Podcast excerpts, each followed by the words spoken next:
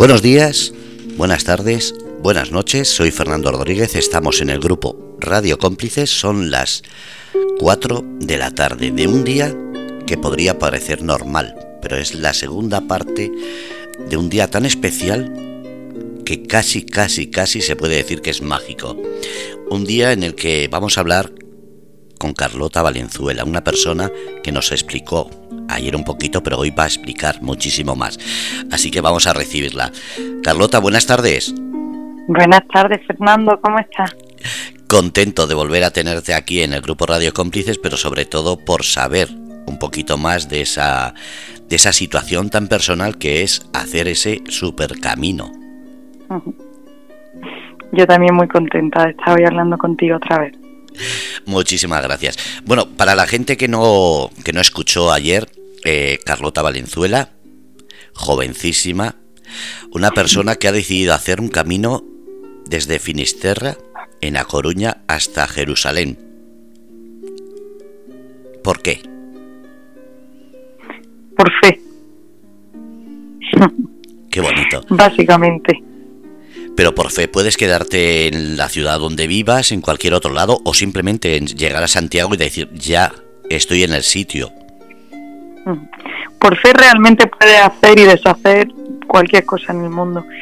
Pero por entrar un poco más en detalle, eh, de alguna forma sentí que esto era lo que Dios había puesto en mi corazón y desde que así fue no tuve eh, más, o sea, nunca había tenido tantas ganas de hacer algo como esto. ¿Cómo surgió la idea? ¿De la noche a la mañana o conocías algo del camino? ¿Conocías algo de la historia de espiritualidad del camino? ¿Algo te, te dijo de ir? ¿Cómo, ¿Cómo surgió? Pues la verdad que la idea surgió un día, eh, de repente, o sea, yo sentí, yo estuve bastantes meses haciendo meditación y la sensación que yo tenía era que mediante la meditación, dejando un espacio de silencio, cosas que de alguna forma ya intuía, o sea, que cosas que me eran naturales, eh, se hacían cada vez más evidentes. Y yo pues, iba sintiendo como la llamaba a ponerme en camino, pero yo no sabía muy bien qué, qué, era eso de ponerse en camino. En fin, iban como despertándose cosas en mí. Y hubo un día meditando que sentí que tenía que peregrinar a Jerusalén. Y cuando terminé la meditación lo vi bastante claro. Dije, pues yo creo que es esto, pero dije, bueno, Carlota, a ver si está siendo un poco peliculera, hollywoodiense, y, vamos a dejar que esto repose un poco. Entonces lo dejé en reposo sin comentarlo con nadie para ver si mm, realmente era lo que mi corazón me estaba pidiendo y cada día se hacía más evidente, más claro, más ganas tenía, me proporcionaba más paz, más alegría.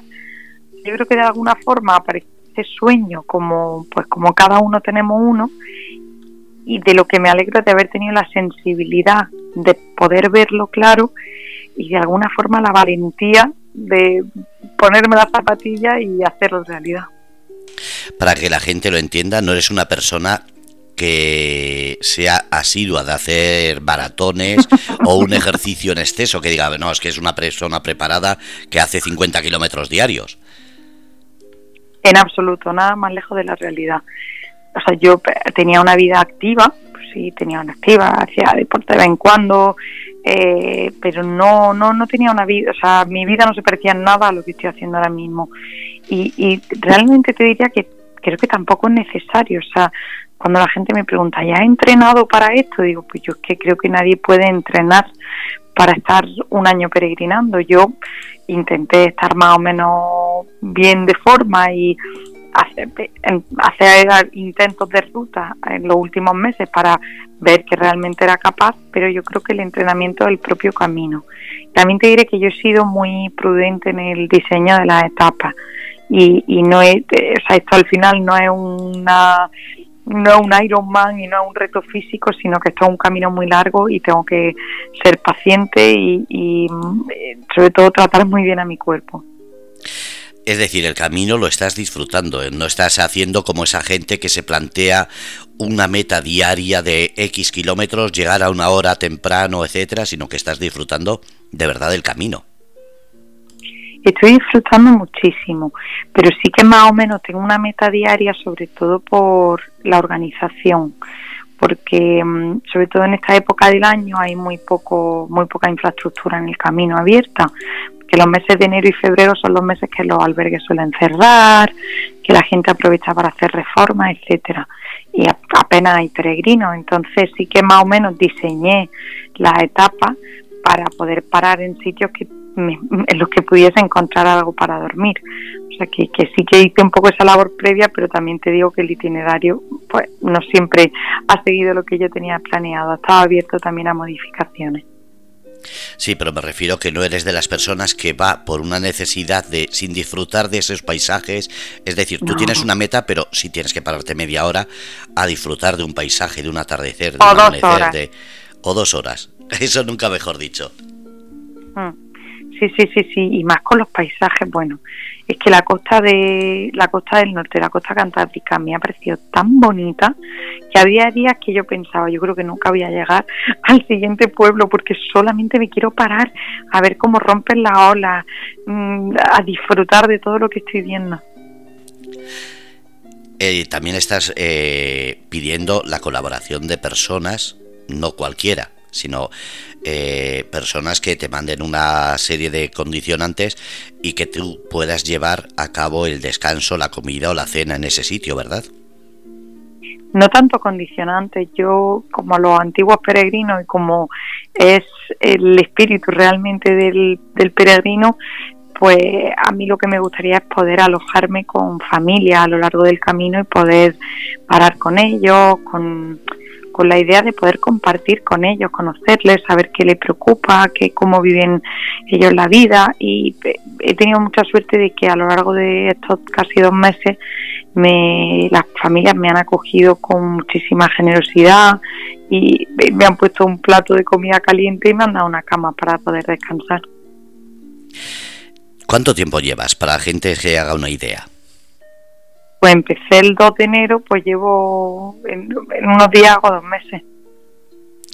Los reyes te los has pasado en el camino, pero ¿cuál es el regalo que te ha dado el camino hasta ahora? Pues el, el regalo que me ha dado el camino hasta ahora es la generosidad de la gente, o sea, mi mayor aprendizaje es cómo la gente es capaz de abrir su corazón, su casa, dar hasta lo que no tienen a otra persona. O sea, mi, mi gran aprendizaje hasta ahora y mayor regalo han sido las personas que he conocido a lo largo del camino. ¿Sabes que me siento identificado contigo? ¿Por?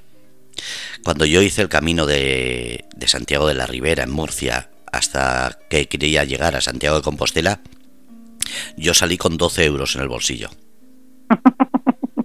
Así que imagina lo que comprendo. He pedido comida, alojamiento, eh, una sombra y he recibido tal beneficio de conocer lo que dices, gente, lugares, familias, que, mm. que lo que recuerdo solamente es esa singularidad de que hay tantos valores en ese camino que me siento identificado contigo por eso, porque yo, mucha gente que conozco, hacen el camino con esa prisa, con esa necesidad de, de llegar a una meta. Yo es que no llevaba una meta, yo simplemente dije, cojo el camino y si puedo llegar a Santiago de Compostela, era mi ilusión, pero nunca lo puse como una meta, simplemente era, como tú dices, mm. yo no sé si era fe, pero de la noche a la mañana me puse a hacerlo y la verdad es que me he quedado con ganas que por culpa de la lluvia y del COVID tuviese que hacerlo más rápido, o bueno, también por el trabajo. Pero me das una envidia, una envidia. Dicen que sana no existe. Yo tengo una envidia total de lo que estás haciendo. La verdad que es una experiencia maravillosa y, y, y los que hemos sido capaces de romper esa barrera del miedo, de justo lo que tú dices, de ser capaces de abandonarnos un poco al camino, entender que no pasa nada si no llegamos, que no pasa nada si las cosas no salen como tenemos previstas y, y eh, bajar un poco el volumen de esa prisa y esa inmediatez que tenemos, los que eh, hemos sido capaces de hacerlo nos da envidia cuando otros nos lo cuentan y los que todavía no lo han hecho yo creo que esto también despierta una chispa en ellos porque es un sentimiento tal de libertad y de paz que es precioso no solo precioso, sino que creo que ese es el camino de verdad. No es el buscar un alojamiento, sino el dormir bajo las estrellas, da igual que sea en el suelo, en un banco, en una gasolinera. Ah. Es que yo creo que si, si te pones a, a contar estrellas, yo creo que cada pensamiento del camino es una de esas estrellas de los que hemos pasado y de los que pasarán por ese camino. 100%, me encanta, me encanta esa reflexión. Es que creo que cada uno lo hemos hecho al principio por una causa, o pensamos, pero el camino, suelen decir que a cada paso creas el camino, yo creo que a cada paso te encuentras a ti mismo hasta que ese camino te dice quién eres. Ah, efectivamente. Y, y a cada uno nos lleva de una forma diferente. Cuando hablábamos de que hay gente que le mueve la fe, gente que le mueve eh, el, eh, el, contacto con la naturaleza, el tener un momento de soledad o por el contrario compartirlo con una persona, pues, con su pareja o con un los hijos, con un amigo. A cada uno nos empuja algo diferente a hacer el camino, pero el camino tiene una magia que todos los que lo hemos hecho compartimos. Yo creo que la magia es precisamente eso, el recuerdo, la vivencia y sobre todo ah. el camino en sí. Es que no es llegar a Santiago, no es conseguir la, la compostelana o cuántos sellos llevas. Es que yo creo que en ese sentido por eso me estás dando envidia, porque es el sueño de toda persona que ha iniciado algo en su vida, pero sin una meta. Completamente. Antes eh, te he dicho fuera de antena, eh, para que la gente entienda, eh, hay personas que lo hemos hecho por una necesidad, sea personal, económica, social, lo que sea. Pero en este caso, ¿qué te movió a ti? Porque eh, no tenías un problema de decir, venga, tengo que irme porque mm, no sé cómo decir, no tenías una eh, excusa para decir, es que ah. necesito salir. Mira, no solo no tenía una excusa, sino que mi vida mm, era muy guay. O sea, yo estaba trabajando en Madrid, llevaba los últimos cuatro años trabajando en Madrid, con un trabajo que me flipaba, con mi pisito, mi amigo en Madrid, mi plan, o sea, la verdad que tiene una vida bastante chula. Y, y por eso esto creo que tiene hasta más belleza para mí, porque no es una huida, no es una un rechazo a una vida, sino al revés, sabes que estaba viviendo una vida que me gustaba mucho, pero que sentía que Dios me estaba pidiendo algo más. O sea, no sé si has visto la típica viñeta de que un niño que tiene un peluche en la mano y, y, y en el otro lado está Jesús pidiéndole que le dé el peluche y el niño está muy triste y Jesús lo que tiene escondido detrás de sí es un peluche mucho más grande. un poco me sentía así, como que yo me estaba diciendo, deja, deja esto que te encanta, pero que tengo otra cosa más guay para ti. Y, está siendo así. ¿Y ese peluche cómo está siendo? Mira, he visto solamente la punta del iceberg. O sea, creo que, bueno, y creo que lo que estoy viviendo voy a tardar mucho en entenderlo, porque están pasando muchas cosas dentro de mí que creo que voy a necesitar la perspectiva de, no sé, toda la vida para entender todo lo que está pasando, pero está siendo mm, un proceso impresionante. Personalmente, anímicamente, eh, de fuerzas, ¿cómo estás? Pues mira, ayer, o sea, hoy estoy descansando, porque ayer eh, llegué al pueblo en el que estoy mm, que ya no podía más. O sea, llegué súper cansada porque yo intento descansar un día a la semana, eh, tanto física como psicológicamente, porque psicológicamente necesito coger un poco de perspectiva de qué ha pasado a lo largo de la semana, cómo me he sentido, un poco mm, eh, mirar atrás y entender qué han pasado en esos días. Y físicamente mi cuerpo también me pide descansar un día a la semana, puedes dormir más, que el cuerpo esté más en reposo. Entonces es verdad que ayer estaba reventada y hoy pues veo las cosas diferentes. Yo creo que eso siempre es importante que notemos a nosotros mismos esos gustazos de un descansito, de permitirnos parar un poco y tomar perspectiva. Entonces, ayer estaba muy cansada, hoy estoy fenomenal. Anímicamente estoy muy bien eh, estoy cuidando mucho el descanso y la alimentación para que, porque creo que, tengo que escuchar muy bien a mi cuerpo en, esta aventura para que para no llevarlo al límite y que podamos llegar bien a Jerusalén. Así que estoy haciendo un esfuerzo en ese sentido. En eso te lo digo eh, completamente. El cuerpo es el que mejor te va a avisar. Porque yo no sé si tú piensas igual. Yo cuando escucho, cuando he leído, cuando he visto a alguien que iba cojeando en el camino, que iba con unos dolores tremendos, diciendo es que tengo que hacerlo, no entendía. Y sigo sin entenderlo, porque el cuerpo te está diciendo para, frena, disfruta de lo que estás haciendo, no es un martirio. Que hay gente que le gusta ese martirio, vale, lo entiendo, pero yo no lo entiendo para mí. Entonces, en ese mm. sentido, por eso te he preguntado cómo estabas y si estás cuidando sobre mm. todo esos pies, esas rodillas, esa cadera, mm. que mucha gente no se da cuenta de que, aunque lleve solamente un kilo, pero ese kilo hay veces en que parece una tonelada. Efectivamente, y creo que, como tú has dicho, tenemos que escuchar muy bien a nuestro cuerpo.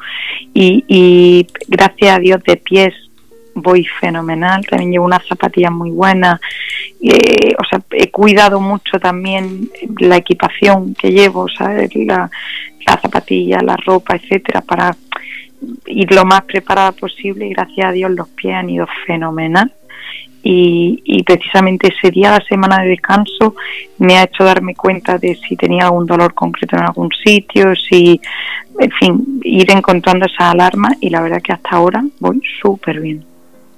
Me alegro de ello. Vamos a parar un momento para poner un mensaje que has mandado en francés para que precisamente cuando cruce la frontera tengas esa solidaridad. ¿Te parece? Fenomenal, muchas gracias. Bueno, pues ahora vamos a poner el audio de este mensaje para que así toda la gente tenga esa percepción de lo que estamos hablando y dejamos un poquito descansar a Carlota. A ver, vamos a ponerlo y ahí va.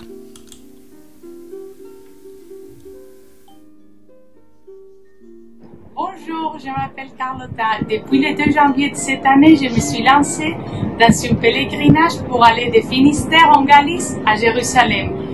J'ai comme objectif arriver en Terre à Noël cette année. J'ai fini mon trajet en Espagne pour continuer avec ma prochaine étape en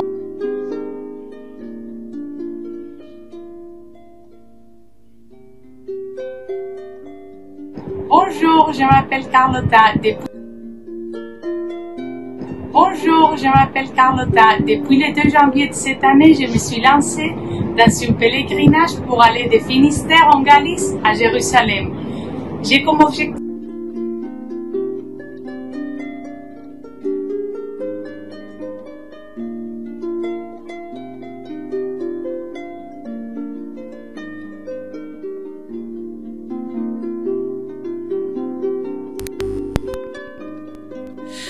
Bueno, pues seguimos con Carlota Valenzuela, que es la persona que nos está contando su aventura de Finisterre a Jerusalén. Hola de nuevo, Carlota. Hola, Fernando. Bueno, estamos hablando de que te andas cuidando, pero hay una preocupación también, y me imagino que no solamente mía, sino de familiares, amistades, incluso la gente que te está siguiendo a través de Instagram o a través de cualquier medio de las redes. Eh, ¿Cómo va la alimentación? Demasiado bien, Fernando. Mi madre me decía al principio, ay, no estarás perdiendo mucho peso, ¿no? Digo, mira, muy sencillo, como por encima de los kilómetros que hago. Además, con lo bien que se come en el norte de España y, lo que te decía de las familias que son tan generosas, he ido de guiso en guiso a cuál mejor. Eh, ¿Qué puedes decir de la comida eh, no, no la típica, porque claro, si estás yendo de familia en familia, estás conociendo eh, los platos más artesanos y más caseros. Ah. ¿Qué puedes decir? ¿Cuál te está gustando hasta ahora? No voy a decir más porque no quiero devaluar ninguna, pero sí, eh, por ejemplo, hay días de calor que apetece más verdura, frutas, y hay días de frío que apetece más un caldo. ¿Estás encontrando esos platos? Estoy encontrando esos platos, te diré que lo que más me gustan son los guisos, porque al final la familia, ¿sabes? Lo que se come más en una casa son los típicos platos de cuchara, ¿no? Que es lo típico, no, no estoy comiéndome sushi, como te imaginarás, en casa de la gente, lo que me estoy comiendo son los guisos que hacen para la familia, para la semana. Y sí que es verdad que, que como la gente eh, quiere ayudarme a recuperar fuerza, lo que no estoy tomando mucho es una ensalada, porque llego a casa de la gente y, y lo que me dan es comida abundante, calórica, en fin, muy sana, pero mucha comida, así que me, que me recupere mucho. Así que hay veces que cuando paro digo, mira, si yo te puedo pedir una crema de verdura, una ensalada, tomar algo un poco más light, pero te, diré que, por ejemplo, en Asturias, los guisos que me tomé es que no se me van a olvidar en la vida, porque era una cosa absolutamente deliciosa. Luego tomo mucha fruta también a lo largo de la mañana mientras voy andando, frutos secos, tiene un poco de todo. Qué bonito. Es decir, casi, casi te sientes incluso mimada. Uy, casi no. Súper mimada, súper, súper, súper mimada. Recuerdo que un día paré en casa de una pareja que él era eh, cocinero, una, pareja gay, uno de ellos era cocinero y bueno, me hizo unos platos, unas lentejas espectaculares, tal, pero es que a la mañana siguiente, antes de salir, me hizo un desayuno de unos huevos revueltos con aceite de trufa que yo decía, mira, en un restaurante con estrella Michelin, como también, por favor, qué cosa más rica. ¿Cuál es el plato que más te ha llamado la atención? Pues en Asturias tomé un plato que se llama moro y cristiano, que es arroz blanco con judías negras, así un guiso con judías negras y llevaba también creo que morcilla, chorizo, jamón. Y la verdad que me llamó mucho la atención y, y también por el nombre y me pareció delicioso. Qué bonito. Y en Euskadi, porque claro, has eh, pasado todas las zonas, Galicia, Asturias, Cantabria, Euskadi. Cantabria, ¿qué te llama la atención? En Cantabria me encanta, bueno, las rabas, por supuesto, pero me gustaba mucho el plan que había de la gente en las terracitas compartiendo raciones.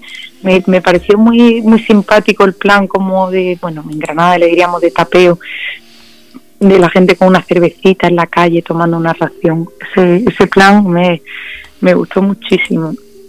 Y aquí y aquí en Euskadi que sería algo como el poteo que también la gente se va y está de pie en la calle tomando una caña y tal y, de pincho y así me encanta me encanta. Yendo de bar en bar y antes de que te des cuenta han recorrido una calle entera de bares. Sí sí sí sí has probado no sé cuántos pinchos y lleva más de dos más de tres cañas encima. Sí que ahí es turito es eh, medias cañas Efectivamente, efectivamente, porque yo llegué pidiendo caña y dije, uff, no tengo que pasar a pequeñita, que son chuditas. sí, porque al no conocer no sabes esa costumbre que van de un bar a otro, antes de que te des cuenta ya han pagado, han dicho, venga, al siguiente, y estás diciendo, si yo todavía no he empezado. Efectivamente, efectivamente. Es decir, estás teniendo unas experiencias tremendas, unos mimos del carajo, como se suele decir, y encima estás aprendiendo no solo las costumbres, sino hasta palabras nuevas. Mm, sí, sí, sí, mira. La, la, que más gracia me ha hecho hasta ahora es en Asturias a los niños, bueno, también en Galicia, ¿no? Se les dice rapaces, rapacines. Sí. Y, y me lo decían mucho de, de, forma cariñosa, ¿no? Esta rapacina, ¿dónde irá esta rapacina?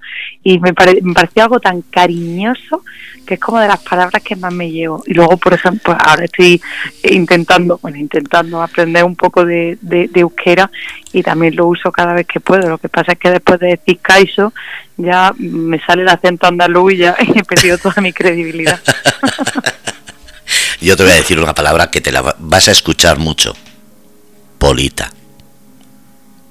¿Qué significa? Bonita. Ah, bonita. Eh, polita es eh, cuando se le dice a una persona que es bonita. Muchas veces se usa más por el interior que por el exterior. Una persona bonita, una persona que llenas. Y en ese sentido creo que vas a recibir muchas veces ese mensaje. Muchas gracias, Fernando. No, es que es verdad. Hay veces que no hace falta, porque mucha gente sigue pensando en eso del culto al cuerpo. No nos damos cuenta que al final el cuerpo se va a pasar y lo que queda la persona, tú una persona con valores, con principios y con toda la experiencia que estás acumulando, ¿cómo, ¿cómo crees que va a ser Francia? Porque claro, estamos siempre con el país vecino o el país vecino, pero poca gente lo conoce. ¿Cómo lo esperas? Pues la verdad es que eh, lo que me ha comentado gente que ha tenido experiencia en Francia de tipo peregrinación es que los franceses son muy acogedores. Eh, lo que me dice la gente es que, que son una sociedad que acoge mucho en su casa y que, por ejemplo, en el ámbito de fe, eh, aquellos que tienen una vida de fe tienen una vida de fe muy activa, muy tipo de parroquia, ¿no? Entonces, tengo la sensación de que va a ser fácil, fácil, entre comillas, que, que me voy a sentir acogida. Esa es la, la expectativa que yo tengo, dentro de que siempre intento no generar expectativas. Y luego, pues también me apetece mucho poder practicar el francés, que hace mucho que no lo hablo. Yo estoy viviendo en Suiza y en Marruecos, entonces hablo francés, pero no muy bien, y tengo ganas de mm, desoxidarlo un poco y ponerme otra vez mano a la obra a, desempolvarlo. Así que yo creo que va a ser muy divertida y muy diferente a lo que he vivido hasta ahora. ¿Hay algún sitio que tengas en Francia especial eh, en tu trayecto? El único sitio en Francia como que destaca en ese sentido es Lourdes, donde llegaré en unas un par de semanillas y nunca he estado, eh, pues un sitio de pues, aparición de, la Virgen y hay un santuario y bueno, un sitio donde pues, hay algunos milagros certificados, pero independientemente de eso, hay alguna gente que, que siente que hay una energía muy especial ahí. Entonces tengo muchas ganas de ir. También es un sitio donde se cuida mucho de enfermos, porque hay una agua en la que pues bañan a los enfermos y eh, eh, por lo visto sientan muy bien. O sea que más que por eh, las cosas como de cuarto milenio, lo que tengo ganas de, de ir por, por estar en oración en un sitio que tiene una energía especial. Una energía además que abruma hay mucha gente que cuando ha llegado allí lo primero que dice es sí, siento una alegría, pero a la vez siento esa sensación de tanta petición que alguna gente siente como que se le eriza la piel y siente un montón de sensaciones y no todas muy agradables porque da como las ganas de llorar, de, sentir esa carga. Entonces, eh, te lo aviso por eso, que no sientas nada extraño sino al revés. Es la, la carga emocional que mucha gente deja allí, pero no es nada malo. Es todo muy limpio y muy, muy bueno. Claro, pues qué bien, qué ganas tengo de eh, ¿Hay algún, digamos, eh, sitio que digas, aquí tengo que pararme para disfrutar del viaje? Porque hemos hablado de Lourdes, pero ¿hay algún sitio que digas, aquí quiero pararme? Eh, creo que va a haber sitios, pero que yo todavía no conozco. O sea, tengo la sensación de que me voy a encontrar con sitios que me van a pedir que pare un poco y que lo disfrute, pero tampoco lo llevo pensado desde antes. Te digo porque vas a encontrar unos paisajes, estás hablando de Francia, estás hablando eh, de zonas que tiene unos atardeceres, unos bosques, unos caminos, porque estás hablando que hay me parece que son cerca, bueno, hay tantos caminos en Francia como, como puede haber en España, de Camino de Santiago, que van hacia Santiago de Compostela. Mm. Entonces te vas a encontrar de todo, todo tipo de señales. Lo que pasa es que tú vas al revés, claro. Sí, a mí las señales no me sirven mucho, yo voy con mis propios mapas. Eh, ¿Llevas apuntado todos los caminos que llevas hecho? Es decir, eh, me he parado en tal sitio porque mucha gente se pensará, está haciendo el camino, pero has dicho que estás cogiendo variantes. ¿Llevas todo apuntado para saber qué sitios has visitado el día de mañana? Sí, sí, sí. Yo lo apunto todo porque además yo tengo muy mala memoria, así que prefiero llevarlo todo apuntado que sé que la Carlota de, mm, el día de mañana me lo va a agradecer. Así que sí, sí, cuido mucho eso. ¿Tienes algún sitio o teléfono de contacto donde te puedan localizar? No quiero que lo digas, solamente saber sí o no, en caso de necesidad. Eh, ¿De necesidad mía o de necesidad de otro? No, no, tuya. Claro, tú eres la que está haciendo el camino. Los demás tendremos nuestras cosas, pero tú eres la que ahora mismo me ha venido a la cabeza esa preocupación. yo voy con un teléfono que funciona en todos los países y y el que puedo utilizar en todos los países, sí, sí. Y desde ahí, pues si necesito algo, contacto con, lo que necesite. Vale. Eh, ¿Tienes alguna forma de contacto? Es decir, todos los días a tal hora para que sepan que estás bien, aunque no puedas hablar. Sí, sí, sí, sí, sí, sí. Eso lo tengo ya pactado con mi familia. para que estemos todos tranquilos y, doy varios, eh, tengo varios momentos de contacto a lo largo del día para que sepan que todo va bien. A eso me refiero, porque estás haciendo un camino en el cual cada cierto tiempo hay que mirar, como, como se suele decir, ver en el WhatsApp que pone conectado último día o última hora tal, y dices, ah, vale, va bien. Sí, sí, sí, sí, sí, sí, por la tranquilidad de mis padres, por supuesto. ¿Qué te dijeron cuando, cuando empezaste? Cuando dijiste voy a hacer esto y empezaste a preparar todo. Pues mira, se preocuparon al principio, como es lo más lógico del universo, pero yo recuerdo que la sensación el día que se lo conté es, no lo entendemos, pero si es lo que tú sientes que tienes que hacer, nuestro apoyo lo tienes al 100%. Mm, ya iremos entendiendo qué es esto, de qué va esto, por qué, pero el apoyo lo tienes y eso es algo precioso por parte de unos padres, la verdad que tengo una suerte tremenda y me han ido apoyando a lo largo de toda la preparación y ahora a lo largo de, estos dos primeros meses de camino, pues imagínate, son mi fan número uno, apoyo máximo. Eh, mi madre me decía hoy, voy a necesitar una community manager para todos los mensajes que recibo. Están aprendiendo a usar las redes sociales aunque no quieran. No, mi madre ya era una experta en Instagram y mi padre se ha hecho uno y, sigue solamente al perfil de Finisterre Jerusalén. eh, hemos hablado eh, ayer, pero hay gente que estará escuchando ahora que no lo sabe. Una de las personas que más te ha ayudado, aparte de los padres, eh, en todo ese pensamiento y creación de la ruta ha sido un hermano tuyo. Sí, mi único hermano. La persona más maravillosa que hay en la tierra. Pues él además es una persona que es muy... Eh, eh, eh, igual que yo soy la, un poco la cabra loca de que se me ocurren mil historias pero luego nunca las bajo a tierra y tal, él es una persona súper organizada, una persona muy responsable, muy con los pies muy en la tierra y entonces él es el que me ha ayudado al diseño de las etapas, al material que tenía que llevar, él hace mucha montaña, en fin, ha sido como mi, mi brazo ejecutor en toda la, en toda la preparación y ahora él que me, ayuda con todo el trabajo de, de Excel, de mapa, etcétera. Además has tenido contacto con diferentes personas para porque eh, hablamos de un camino en el cual vas a pasar para la gente que no sabe eh, más de 10 países. Después también está el límite del idioma. Entonces hablamos ayer y la gente igual no lo entiende, sabes varios idiomas. Sí, sí, sí. Hablo, bueno, español de aquella manera, inglés y francés, y eso supongo que me ayudará. Y muy mal se me tiene que dar para que tres meses en Italia no, no generen frutos también. O sea que algo de italiano espero acabar hablando, más allá de saberme las canciones de Andrea Bocelli, que es lo que sé ahora. Y luego también es verdad que ahora eh, eh, con eh, el móvil es muy fácil con el tema de idiomas porque te traduce al instante. en fin, yo creo que, que es, peregrinar en el siglo XXI también te da esa alegría de poder tener esas herramientas de los mapas, de las rutas, del traductor. ¿Cómo eres? Aquí en, en Murcia le dices comiente. ¿Eres de buen comer? Uf, no te hace una idea.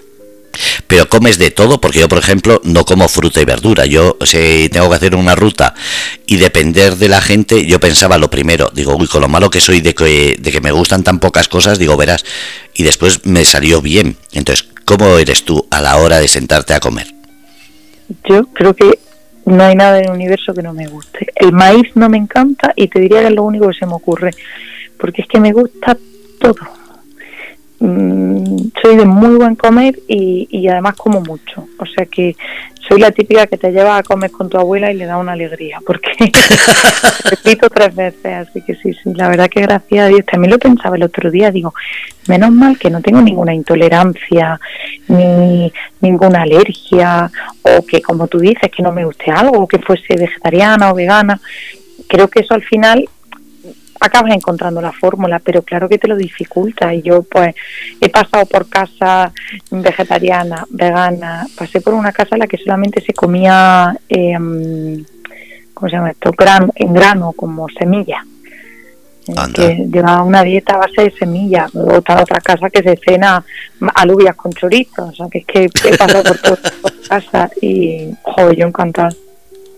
Hombre, si eres además de buen comer y te gusta probar todo, pues fíjate, estás disfrutando de todo. ¿Y cómo, cómo es esas paradas? Eh, ¿Te hace muchas preguntas? ¿Tenéis muchas tertulias o al revés, te dejan descansar y decir no quiero molestarte? Pues mira, muchas veces me dicen, bueno, tú tranquila, tú descansa, pero mm, la verdad es que descanso bastante poco. O sea, bueno, nunca me he hecho siesta porque si no ya me da la mañana siguiente. Y lo que me gusta es pasar la tarde charlando con la familia con la que pare. Y lo que se montan son tertulias. Pues si hay un vaso de vino, pues genial. Y si no, pues en el cuarto de estar de la casa nos quedamos charlando. Y pues como paro con todo tipo de gente, pues hombre, aquellos que son creyentes, pues igual rezamos juntos o compartimos pues nuestra visión de la fe, aquellos que no son creyentes pues también me cuentan pues eh, su experiencia de vida, los viajes que han hecho, en fin, cada uno eh, pues se abre conmigo de una forma diferente, pero súper bonito la verdad. ¿Estás sintiendo como que el tener tu fe y tu forma de expresarlo, de vivirlo, eh, estás haciendo que la gente crea que de verdad existen personas que tienen fe de verdad, de corazón, no fe de apariencia. Estás eh, haciendo esa demostración que muchos nos puede abrir los ojos diciendo, hostia, no esperaba a una persona así. Pues la verdad que, bueno, puede ser, puede ser que la gente esté viendo eso conmigo. A mí me resulta o sea, demasiado grande para mí pensar que yo puedo transmitir eso a la gente, pero pues, sería fantástico pues no, no es demasiado grande, es al revés. Es casi una evangelización sin serlo. Una demostración del hecho, no de la palabra, sino del hecho. Mm. O sea, si yo le puedo presentar a alguien a Dios, pues imagínate. A mí, vamos, encantada. Pero más que ir a contarle a la gente, yo le cuento a la gente lo que yo siento y lo que yo vivo, todo lo que tú dices pues de lo que el corazón rebosa, la boca habla.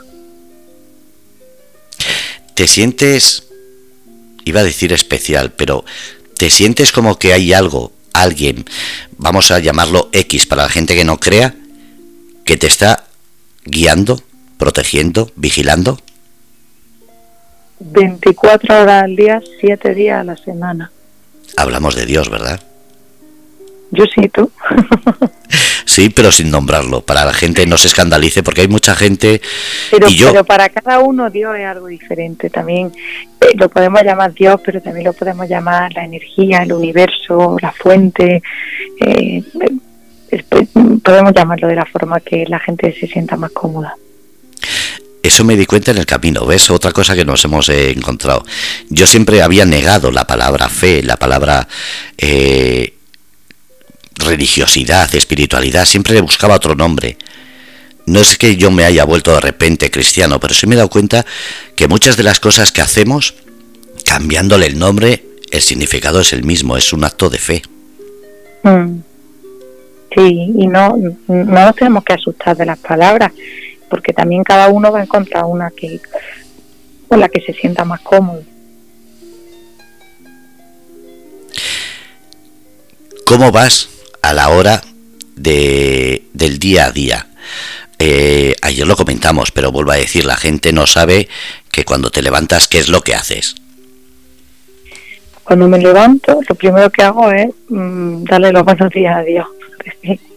Yo estoy aquí, tú también, buenos días. Luego hago un poco de yoga, intento todas las mañanas para que mi cuerpo también se despierte y estirar bien y también estar un poco atenta a esos dolores o a eso, cualquier cosa que moleste.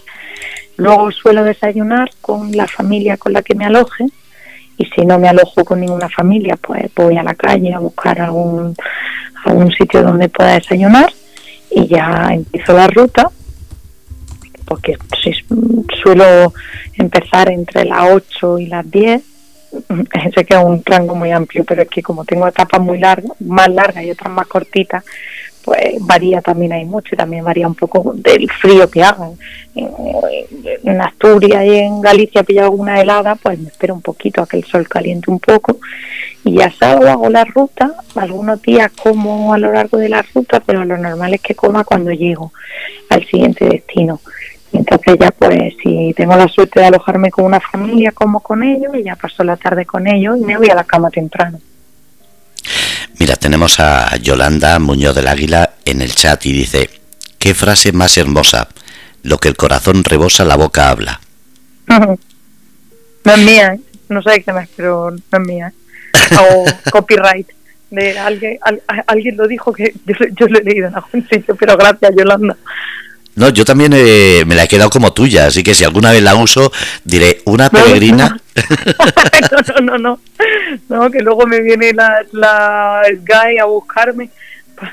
O al revés, al revés. Igual el creador de la página está diciendo gracias por, eh, por difundirme mensaje. No, yo creo que debía ser algún santo, en fin, alguien, alguien muy fino mm, sintió aquello y lo dijo, pero sí, una frase preciosa. Vamos a hablar de nuevo de Francia, porque la gente nos puede estar escuchando. Eh, ¿Qué necesitas en Francia? Necesito contactos. Necesito contacto eh, con los que compartir el itinerario y, y, que me ayuden a contactar con familias que estén en el sur de Francia, que me puedan acoger o que me puedan poner en contacto con otras familias, con asociaciones, parroquias, fin, cualquier, cualquier, o sea, al final lo que yo necesito son manos amigas a lo largo del camino. Entonces, toda persona que me pueda conectar con una mano amiga, pues me facilita todo mucho. Que te pueda dar alojamiento por lo menos, o comida, o cena, o que te pueda eh, dar un sitio donde dormir protegida y cuidada. Efectivamente. ¿Qué zona? Porque claro, Francia es enorme, el sur de Francia es el que pega a España, pero tú vas dirección Italia para que sepa la gente hacia dónde vas. Sí, pues mira, eh, yo entro por el País Vasco francés y voy hasta Lourdes. Después de Lourdes cojo una vía que se llama la vía de Arles, que va por Toulouse, Montpellier y llega a Arles. Entonces hago el sur y luego de Arles voy hacia Niza y ya desde Niza cruzo a Italia. O sea que voy por, digamos, por el Prepirineo francés y luego ya llego a, a la Costa Azul. Para la gente que nos esté escuchando, si alguien quiere el mensaje, va a estar en Grupo Radio Cómplices en Facebook. En este vídeo ya lo hemos puesto una vez, lo pondremos dentro un momento otra. Cualquier persona que quiera compartir, solo tiene que pedirlo aquí a Radio Cómplices y le mandaré el audio. Fenomenal. También hay que decir que en Instagram estás en Finisterre a Jerusalén todo junto, que voy a poner yo el, el Instagram para que la gente lo pueda ver y así pueda contactar contigo. Fenomenal. Eh, ¿Y cada cuánto miras el Instagram para que la gente tenga una idea si tiene que ponerlo un día antes, dos días antes o cómo? Uf, pues que depende, pero lo suelo mirar, intento una vez al día para que no se me acumulen muchos mensajes, si no luego se me hace bola. Pero sí, sí, que la gente me, me escriba a Instagram, que lo veo seguro. Además tiene la familia pendiente, en caso de que sea un eh, mensaje rápido, te lo van a mandar, ¿verdad? Sí, sí, sí. Claro, por eso. Yo estoy poniendo en, en los sitios donde está ahora mismo compartido el vídeo, eh, para que la gente sepa cuál es tu Instagram y en caso de que puedan ayudarte, comentar o enviar eh, alguna situación que puedas acudir, pues que tengas esas fechas y esos datos. También está puesto en el chat ahora mismo y en todas las redes que acabo de poner, en todos los grupos. Antes de, terminar, no, gracias a ti siempre. Antes de terminar, que la gente nos está escuchando, eh, ¿vamos a poder hablar durante todo el trayecto? Sí, claro, claro, yo siempre voy a tener conexión. Vale, por lo menos una vez a la semana, a ver si podemos hablar. Primero para saber que estás bien, aunque no sea en antena, aunque sean dos minutos, pero saber que estás bien, porque eh, lo mismo que yo, eh, ya, ya formas parte de esta familia del grupo Radio Cómplices, me imagino que todos los que se entren a tu Instagram o se enteren de tu trayectoria, estaremos deseando saberte bien. Mm, pero muchas gracias, claro que sí. Además, así creamos esa cadena de, positividad y de, y de protección. Total. ¿Qué le dirías a la gente que quiere o que está pensando en hacer, da igual lo que sea, un camino, un sueño, un proyecto? Como persona que de la noche a la mañana has dicho, va, voy a hacer 6.000 kilómetros, como el que va por pan a la esquina. Yo sobre todo le diría que, no tengan miedo. Que, al otro lado del miedo hay un universo de posibilidades enorme. O sea que yo mi mensaje sería que no tengan miedo. Qué bonito. Mm. Mira, ahora mismo nos están escuchando Hawái, Alaska, Estados Unidos, Colombia, España, Francia, Alemania, Polonia y Suecia. Y estaba mirando a ver si había algún alguna bandera. No, esos son los países que están escuchando ahora mismo. Así que eh, en Francia, como están escuchando, aunque no sean de la zona que tú has dicho, si conocen o quieren compartir el mensaje que hemos puesto en Grupo Radio de Cómplices, coger y hacerlo para que así podamos ayudar a Carlota en esta trayectoria. Qué bien, Fernando, me hace muchísima ilusión. Hombre, esperemos que sí, que gracias a un poquito de todos, te vuelvo a decir, todo es darnos una mano y con esa mano seguir abrazando a todo el mundo. Es como daremos la vuelta al mundo, no daremos la vuelta al universo. Totalmente. Carlota, ¿qué quieres decir para despedir a la, a la gente hasta la semana que viene que hablemos y sepamos por dónde vas? Pues yo le diría a la gente que, que igual que a lo largo de mi camino está viendo muchísimas familias que, que están abriendo sus brazos para acogerme y que están abriendo las puertas de sus casas, que están poniendo un plato más en su mesa, eh, yo lo que le digo a mi familia, yo hablo a vosotros como si fueseis mi familia, es que, que tengan los ojos muy abiertos a, quien necesita ese plato más en la mesa, a quien le pueden eh, aliviar un poco su carga, que estemos atentos en nuestro día a día para ver a, a, quién podemos acoger en nuestra casa porque le haga falta y a quién le podemos abrir al final nuestros brazos para un abrazo, mm, para pasar un rato con esas personas, igual que tanta gente lo está haciendo conmigo y yo siento que voy a estar en deuda con el universo el resto de mi vida, pues sí, que en mi familia, y ahora os hablo a vosotros como mi familia, que estemos atentos también a ver quién puede necesitar esos brazos abiertos. Mira, dice Yolanda, suerte, enhorabuena, y como dice Yolanda, sigue el perfume de tus sueños. y esa frase sí es de ella fenomenal. Pues lo dicho, Carlota, eh, ahora pondré de nuevo el audio para que la gente lo tenga y si alguien lo necesita, lo pondremos en las redes sociales de vez en cuando para que así la gente tenga pendiente ese viaje. Y ya te digo, la semana que viene yo te iré hablando eh, para que, como digo, no hace falta que respondas, yo sabiendo que estás conectada, estás bien, ya hablaremos cuando puedas, pero lo principal es eso, saberte bien cuidada y como tú dices, muy mimada. hasta ahora, vamos, está siendo fabuloso y me siento que voy en volanda. ¿Sabes? Me ha venido a la cabeza que en Santiago de Compostela, en la Plaza Obradoiro, estaba ahí sentado secando la ropa del viaje y me encontré con una chiquilla de Francia, me ha venido ahora a la cabeza. Había hecho desde Francia hasta Santiago de Compostela a dedo el camino. ¡Oh! ¡Qué pasada! Sí, pero es que ¿sabes dónde iba después? Quería hacer todo Sudamérica a dedo.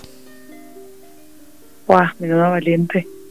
Después de, yo me he enterado que no le ha salido bien, se ha tenido que volver a Francia, pero ha vuelto a dedo también, ¿eh? Por eso cuando, cuando, cuando cuentas estas cosas la gente te dice, ay, pero no te da miedo. Pues yo te digo una cosa, que no tengáis miedo. Que hay que ser prudente y hay que tener sentido común en la vida, pero que, mm, que al otro lado del miedo hay cosas fabulosas esperándonos. Y que los miedos muchas veces son inseguridades, dudas, temores a lo desconocido. Y no hay nada más bonito que lo que estás haciendo tú, que es descubrir y dar a conocer tu fe y tu trayecto. Pues sí. Carlota, que lo dicho, que descanses, que disfrutes mucho de ese Euskadi que tanto añoro, pero que en el fondo te lo pases genial y sigas esa trayectoria que nosotros iremos contándola aquí. Es que ricasco, Fernando. Mila Esker, que Mila Esker es mil gracias. Lo dicho. Estamos en contacto. Eso te iba a decir, estamos en contacto. Un abrazo enorme y mucha positividad. Muchas gracias, Fernando. Un abrazo. Bueno, y ahora vamos a poner el sonido de ese mensaje en francés para todos aquellos que viven en Francia, que conocen a alguien de Francia o simplemente quieren compartir este mensaje. Por favor, compartirlo, que es para una buena causa. El camino desde Finisterre hasta Jerusalén de Carlota Valenzuela. Ahí va. Bonjour, je m'appelle Carlota. Depuis le 2 janvier de cette année, je me suis lancée dans un pèlerinage pour aller de Finistère en Galice à Jérusalem. J'ai comme objectif arriver en Terre Sainte à Noël cette année. J'ai fini mon trajet en Espagne pour continuer avec ma prochaine étape en France, où je passerai les mois de mars et avril pour aller de Saint-Jean-de-Luz à Lourdes et après en passant la voie d'Arles.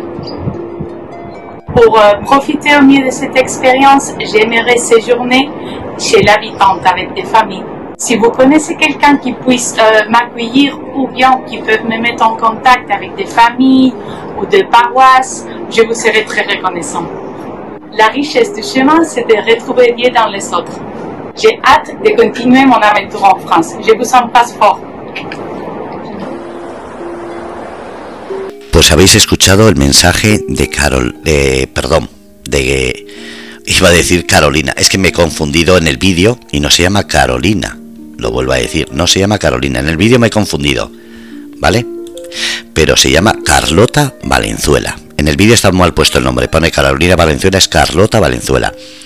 Empezó el 2 de enero en Finisterra, en A Coruña, y quiere llegar a Jerusalén. Un trayecto por más de 10 países. Ella ha planeado un año de viaje. Y aquí, una vez a la semana o cada 15 días, hemos quedado en que va a ir contando esta aventura. Primero para ver que está bien y saber con seguridad, todos los días miraremos el teléfono para saber que está bien y aún así, una vez a la semana o cada 15 días contaremos cómo va ese camino de peregrinación, de fe y sobre todo de solidaridad, porque va recorriendo el camino, durmiendo en las casas, en los sitios que se lo permiten, porque lo que quiere es demostrar que existen esos valores. Como digo, una persona de fe y demostrando que el ser humano sigue predominando y teniendo valores. Gracias a todos, buenos días, buenas tardes, buenas noches. Soy Fernando Rodríguez en el programa Ser Humano y nunca, mejor dicho hoy, con Carlota Valenzuela. 24 de febrero del 2022, a punto de entrar en Francia para seguir ese camino a Jerusalén.